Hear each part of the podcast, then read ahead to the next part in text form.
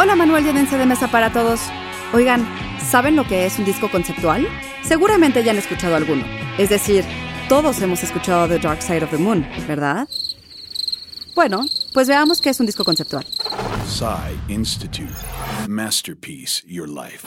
Un disco conceptual es aquel en el que todas las canciones van alrededor de un tema en específico y o que cuentan una historia. Así es, historias que cuentan con tramas, personajes, monólogos internos, entre otros aspectos.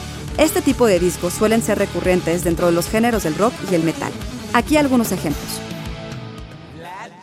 Scenes from a Memory de Dream Theater, el cual trata sobre un hombre de nombre Nicholas que asiste con un psicoanalista y durante las sesiones se percata que es la reencarnación de una mujer de nombre Victoria que vivió en el pasado.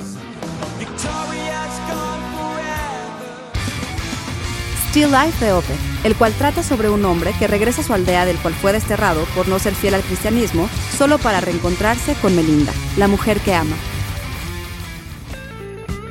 Y por último, The Wall, de Pink Floyd, el cual gira alrededor del abandono y el aislamiento, representado en Pink, el personaje principal de la historia del disco.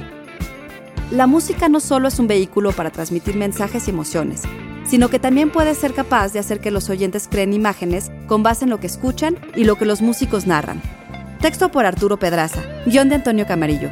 Yo soy Ana Goyenechea y nos escuchamos en la próxima cápsula SAE.